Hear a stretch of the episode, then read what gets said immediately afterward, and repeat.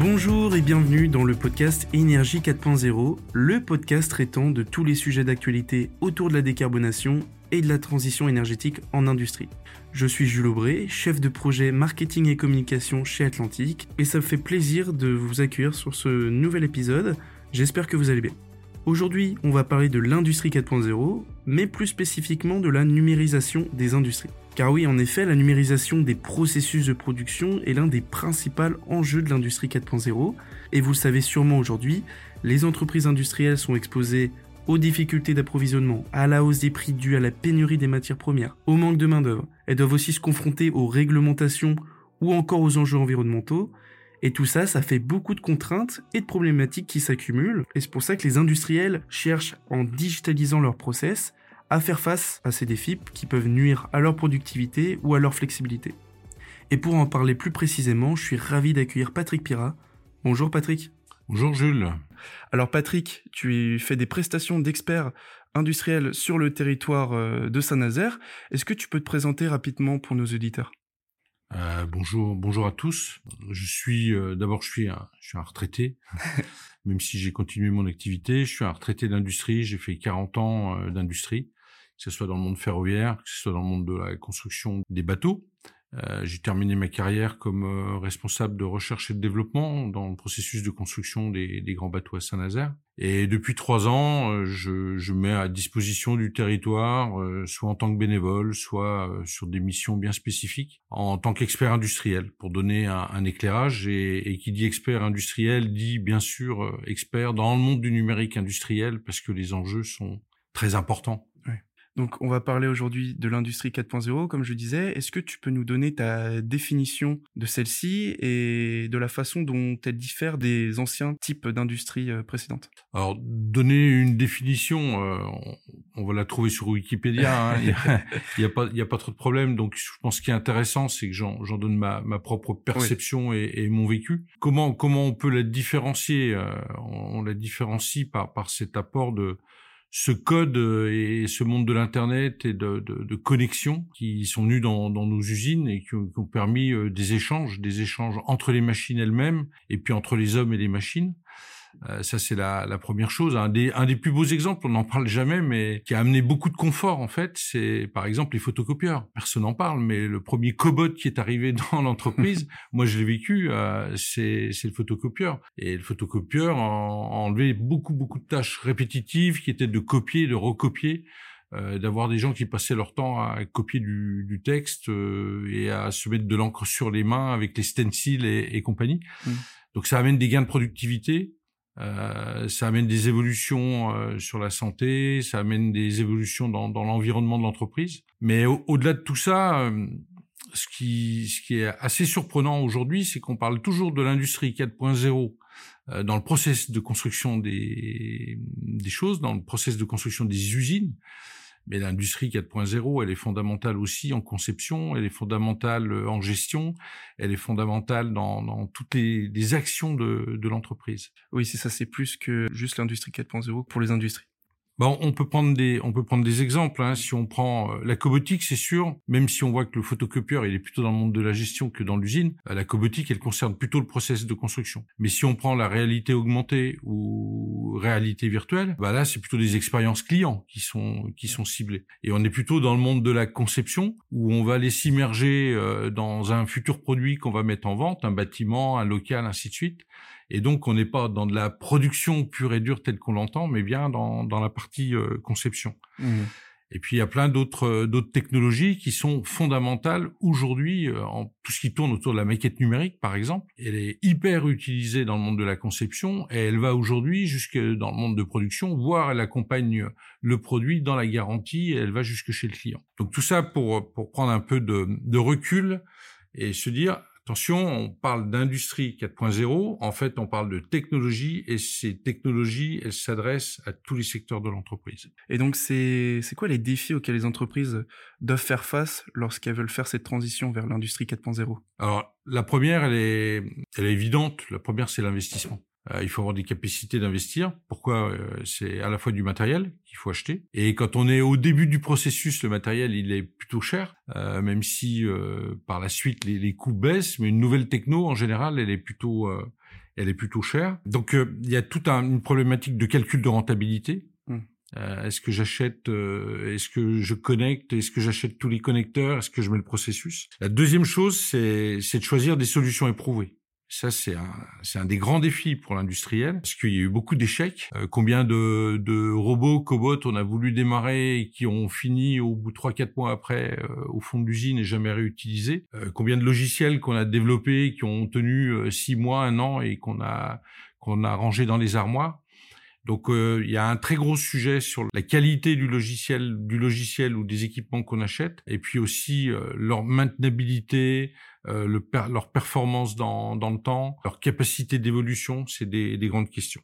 Et après, la plus grande difficulté, c'est la résistance, euh, la résistance humaine, la résistance sociale, mmh. euh, qui était très très forte, hein. euh, et en plus portée par vos experts et par vos anciens, qui ont le savoir-faire.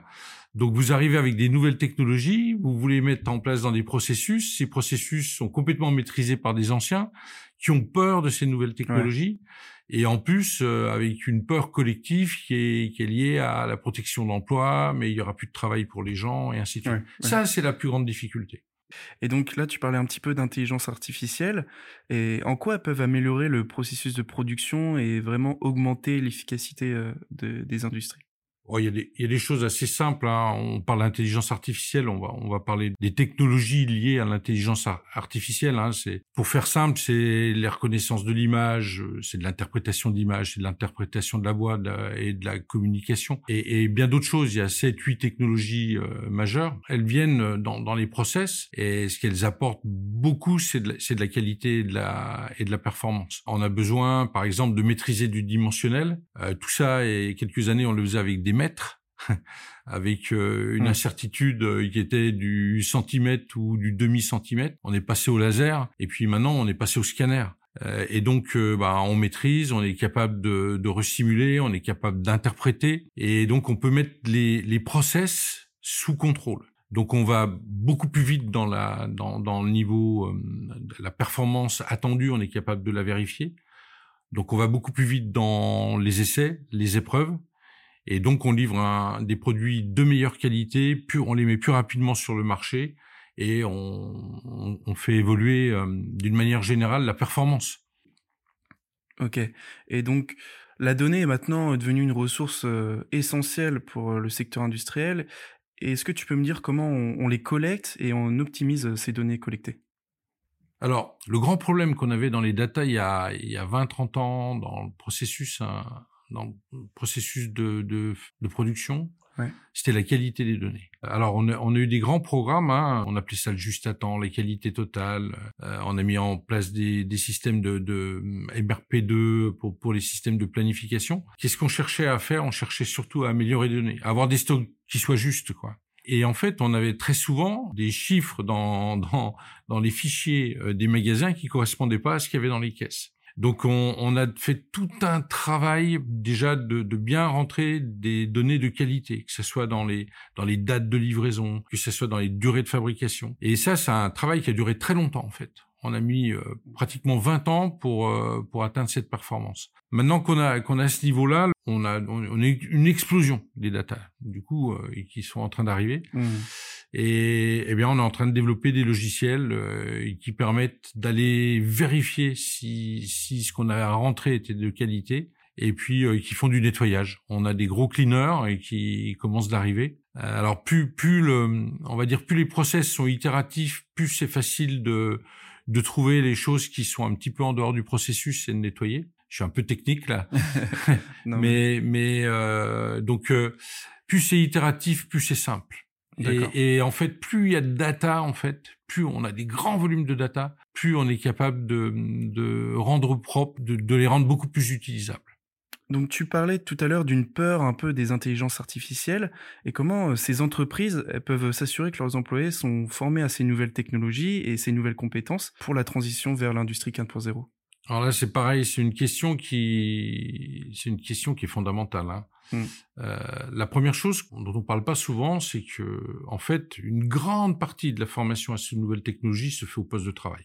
Si on observe bien, euh, c'est les gens entre eux qui se forment. Alors il y a, y a de la formation continue déjà, On voit bien quand il y a des nouveaux logiciels qui arrivent, euh, les entreprises mettent en place des plans de formation assez importants. C'est le cas pour de la CAO, mais c'est le cas pour d'autres logiciels, même des, des, logiciels de niche très spécifiques, du calcul de structure, ainsi de suite. On va envoyer les gens dans des formations, plutôt dans des formations longues. Et ensuite, il y a des, de plus en plus de, de gens experts à l'intérieur de l'entreprise, qui sont les référents dans l'entreprise. C'est souvent le cas pour les nouvelles technologies. Et on va voir cet expert, et puis euh, c'est lui qui va rayonner euh, sur le bureau d'études, sur l'atelier, sur les gens des méthodes, et qui va les accompagner dans un domaine bien précis. Ça, c'est le, c'est 80% pour moi, 80 et 90% du développement. Alors, ça marche bien sur des les choses, euh, on va dire, bien rodées. Sur les nouvelles technos qui sont en train d'arriver, c'est un peu plus compliqué, il faut les anticiper. Et c'est là aussi euh, où, il faut euh, être en veille. En fait, la, difficulté qu'on a plutôt aujourd'hui, c'est d'avoir des profils c'est de trouver des profils qui ont, qui ont cette compétence-là, hmm. euh, non seulement d'absorber de la technologie, mais d'être capable de la restituer aux autres dans un contexte de management où c'est pas lui qui est le manager des personnes, il est là en tant qu'expert, en tant que soutien, et il y a tout un travail à faire autour de ça. Ouais. Et donc pour toi, est-ce que ça devient, ça va devenir essentiel d'avoir une personne chargée de s'occuper des consommations d'énergie dans les industries euh... ah ben c'est évident. Ouais. Alors que ce soit la consommation d'énergie, l'évolution des datas, l'arrivée d'un nouveau logiciel, euh, l'arrivée d'une nouvelle machine, euh, il faut il faut euh, qu'à chaque fois on ait dans les équipes, on aille chercher dans les équipes et qu'on développe dans les équipes des compétences qui sont les référents. On parle beaucoup de, de référents. Euh, je pense que c'est un levier important pour rendre les postes, euh, une évolution des postes de, de travail. C'est aussi une évolution dans, dans le management. C'est-à-dire qu'on peut, du coup, moi je l'ai vécu. Hein, on voit des jeunes, des jeunes ingénieurs qui arrivent et qui, par leurs compétences, euh, vont aller aider des anciens. Ouais. Et c'est les anciens qui ont le savoir-faire euh, sur le métier en pur et dur, et c'est les jeunes qui amènent la technologie. Mmh. Et alors là, pour le coup, si, si le management est réussi, et c'est la mayonnaise prend, euh, ça donne, ça peut donner de très très belles réussites. Et ça, c'est vraiment quelque chose qui est à cultiver, à réfléchir dans les entreprises. Hmm. Moi, je, je, pense que dans, dans je, je vais prendre un exemple. Hein. On commence, on se pose beaucoup de questions aujourd'hui sur c'est quoi le futur poste de travail d'un développeur de bureau d'études.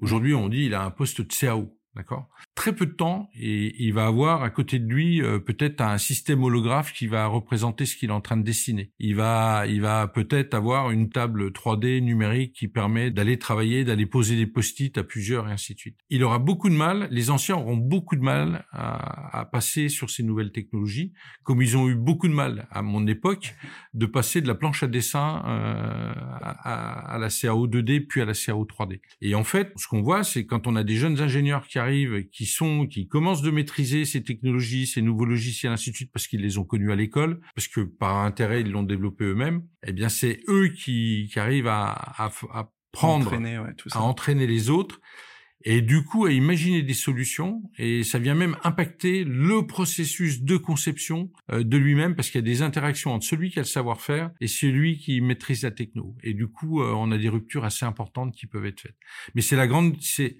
c'est la grande question de de demain c'est c'est comment on intègre tout ça euh, moi, je, moi, je, je, suis plutôt optimiste. Hein. Je trouve que si c'est si le management et encore le management a beaucoup de responsabilités là, si le management est bien fait, si on rentre dans des bons processus d'intégration, euh, d'intégration des gens et d'intégration des technologies, ça peut être une aventure passionnante. J'aurais 25 ans ou 30 ans, ça me passionnerait.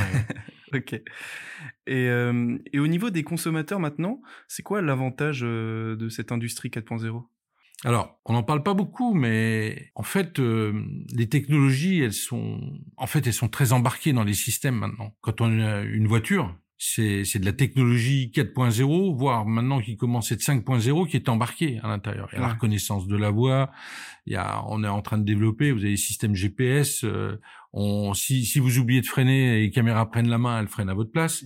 C'est un bon exemple. Donc euh, voilà, voilà de, concrètement des choses très concrètes.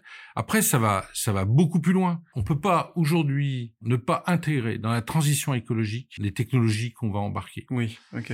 Et, et moi, aujourd'hui, je, je, prétends même qu'il n'y aura pas de transition écologique réussie hein, sans technologie et sans ce type de technologie.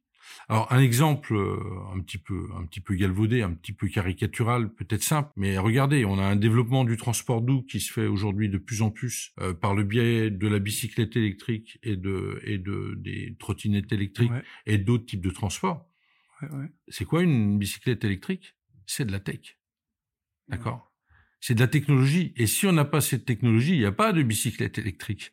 Euh, et, derrière le mot qui est fondamental, dont on parle peu, euh, mais qu'il va falloir développer, c'est le mot hybridation. Hybridation entre des technologies et hybridation entre l'homme et la machine. Euh, il y, a, y, a y, a, des technologies euh, qui sont fondamentales pour pouvoir faire la transition écologique. On voit bien que dans la maîtrise de l'énergie, c'est les capteurs, c'est la discussion, c'est la communication entre les capteurs qui permet de réguler une consommation, de la maîtriser, et ainsi de suite. C'est la même chose sur l'eau, c'est la même chose sur la vapeur, c'est la même chose dans, dans tout notre environnement. Donc la tech, elle est fondamentale dans, dans cette transition, et, et c'est ça qui vient impacter le consommateur. Hmm. Et souvent la technologie, on la développe dans les process d'usine, et ensuite on la, on la positionne dans les produits euh, qu'on développe et qu'on vend. Et ensuite, ces technologies, elle est, on s'en rend plus compte, quoi, mais elle est mise à disposition du consommateur. Donc maintenant, est-ce qu'on peut passer un petit peu euh, au risque de cette industrie? Donc il y a les nouvelles technologies, beaucoup de data, des transferts de données. Est-ce qu'ils peuvent avoir des risques de cybersécurité liés à l'utilisation euh, croissante des technologies connectées dans, dans, pour les entreprises? C'est évident. C'est évident et c'est le grand risque. Je, je, dis souvent, on a, il y a tout un débat aujourd'hui euh, autour du, du, télétravail, du travail à distance. Euh, ça se passe jusqu'à présent, ça se passe plutôt pas mal, mais mais à partir du moment où où un hacker ou un, groupe de hackers vient intervenir euh, sur euh, sur des données qui sont sensibles et qui sont traitées à distance, ça peut mettre en péril le, télétravail et la, des décisions et des, des, installations de télétravail qui sont mises en place. Tous les cas, aujourd'hui, des responsables, un responsable d'entreprise, il est obligé de prévoir des plans B vis-à-vis du télétravail, si jamais euh, il est attaqué, comment il fait pour rapatrier ses compétences, ses compétences vives qui doivent répondre à un marché, à un client tout de suite? Il faut des plans B, il faut les prévoir. On sait, on sait pas bien tout ça, hein. euh, c'est un, un, peu compliqué. Déjà les deux mots, hein, cyber et attaque. les deux euh, conjugués, on voit bien qu'il y a beaucoup beaucoup d'incertitudes mmh. et c'en est une. Après, euh, bah il faut aussi euh, laisser le temps de se développer. On voit de l'intelligence qui se développe, on voit de l'IA qui se développe aussi. C'est c'est un c'est un gros un peu un gros jeu virtuel, mais c'est important. En tous les cas, il y a des, des il y a des risques majeurs sur cette thématique-là. On le voit, elle est très prise en compte par les militaires, elle est très prise en compte dans le monde de la santé, dans la santé à distance. Donc on voit qu'il y a des développements qui se font euh, sur l'industrie, ça pose des questions. Et euh, je me demandais, est-ce que tu as hum, des exemples euh, d'entreprises avec lesquelles tu as travaillé ou non, qui ont réussi à mettre en place le processus d'industrie 4.0 dans, dans leur entreprise de manière efficace? Alors, de toute façon, tous les gros, toutes les entreprises qui ont réussi, les grandes entreprises et les entreprises qui ont réussi, qui sont des fleurons nationaux, elles ont toutes intégré la, le 4.0 et, elles l'ont développé. Moi, j'ai eu la chance de travailler avec des gens d'Airbus euh, euh dans l'aéronautique. Euh, c'est hyper développé. Hein, ils sont mmh. très en avance.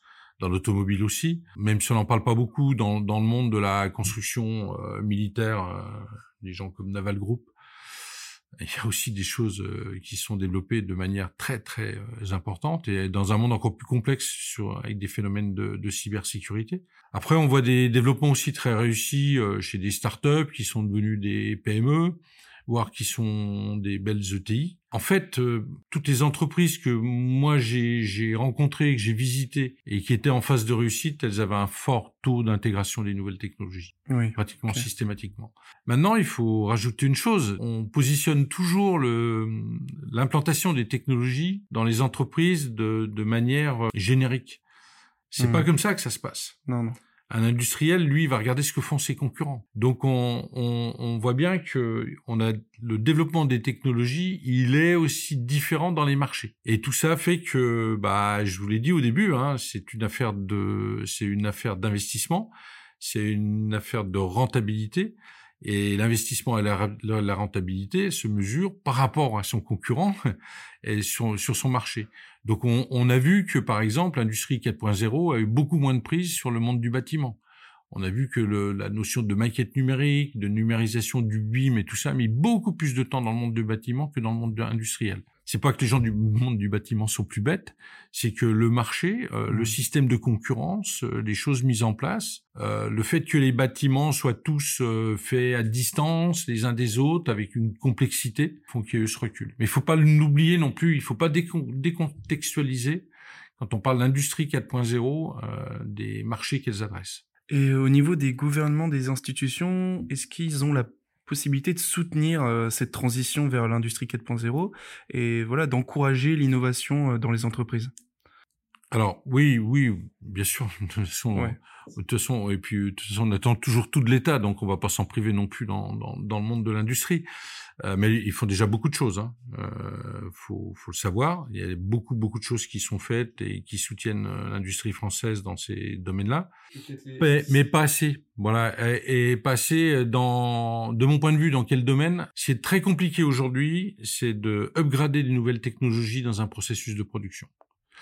Euh, pourquoi? Parce que quasiment vous mettez en péril votre processus de production. Il faut l'arrêter, voire il va falloir le pénaliser, soit le mettre sous tension. Euh, vous, vous avez des clients à servir, vous avez pris des engagements, vous avez un carnet de commandes. Il est hors de question que vous veniez pénaliser votre processus de production. Donc, quand vous voulez plugger une nouvelle technologie, quelle qu'elle soit, euh, vous voulez être sûr qu'elle marche? Hmm. Et vous voulez être sûr qu'elle marche au niveau nominal, euh, c'est-à-dire attendu, c'est-à-dire que tout de suite elle soit dans le niveau de performance euh, qu'on avait si qu'on avait attendu. Et deuxièmement, qu'elle ne tombe pas en panne euh, et que dans six mois il faille refaire des choses. Et tout ça, ça nécessite de pouvoir mettre des tests beaucoup plus pointus presque en situation de production, à côté de la, ligne d'assemblage, à côté de l'atelier, à côté du chantier où vous êtes en fabrication. Et donc, on a besoin de développer des centres d'essai, euh, des centres d'industrialisation, Mmh. Mais il faut que ces centres soient mutualisés. Pourquoi? Parce que ça coûte cher. Donc il faut que il faut que plusieurs gros industriels et des petits et des startups et des écoles et des étudiants puissent venir dans ces centres et progresser tous ensemble. Et ça c'est un des éléments de mon point de vue fondamental en lien avec la réindustrialisation de la France. La réindustrialisation de la France ne se fera qu'avec des nouvelles technologies. Mmh. Pourquoi? Parce que si on a externalisé, c'est parce que c'était moins cher ailleurs. Donc, si on ramène euh, sur le territoire, les prix vont augmenter. Donc, le seul moyen de faire de la productivité, c'est de faire de la modernisation et d'utiliser les nouvelles technologies. Mais pour utiliser ces nouvelles technologies, il faut des centres euh, mutuels de, de développement. Il commence à y en avoir en France. On en voit dans le monde de la logistique. Il faut qu'on en voit dans le monde du process. Et il faut qu'on en voit aussi dans le monde de, de, de l'énergie, euh, dans la maîtrise des consommations. Euh, il faut sans doute qu'on ait des, des, simulateurs de process euh, et qui permettent de, de, vérifier que les systèmes de capteurs vont bien, que le système de contrôle qu'on met en place fonctionne bien et que les interventions sont possibles et ainsi de suite. Euh, et je voulais savoir aussi, c'est toi ton, ton avis et ta vision sur euh, l'avenir de l'industrie 4.0, peut-être un un retour à l'humain. Tu parlais aussi d'industrie 5.0. Voilà, ce serait quoi l'évolution des technologies et des tendances?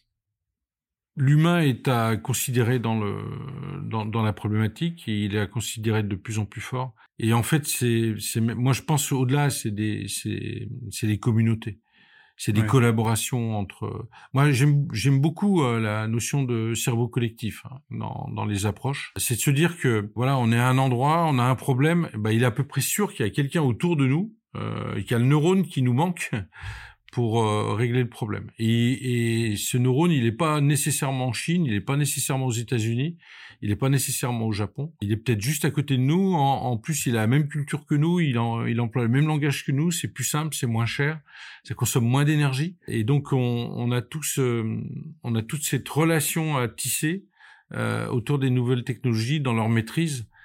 C'est un, un, peu ce que j'ai expliqué tout à l'heure entre l'ancien et le nouveau qui se mettent ensemble.